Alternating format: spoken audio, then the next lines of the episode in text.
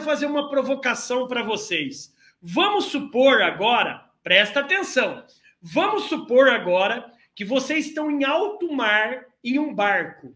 Nesse barco em alto mar está você e mais três pessoas. Vocês estão em quatro pessoas nesse barco em alto mar. O líder, o líder bate madeira, né? Mas o líder acabou de ter um infarto fulminante e caiu no mar. O cara morreu. E só ficaram três no barco. A pergunta que não quer calar é: você seria o novo líder desse barco? Sim ou não?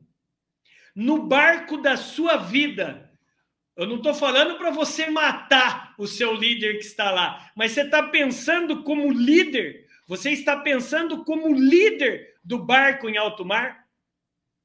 Cara, o que eu mais vejo é liderado só esperando o líder das diretrizes. Que tal você começar a pensar como líder? Você ajudar o seu líder a tomar decisões que às vezes ele está com dificuldade.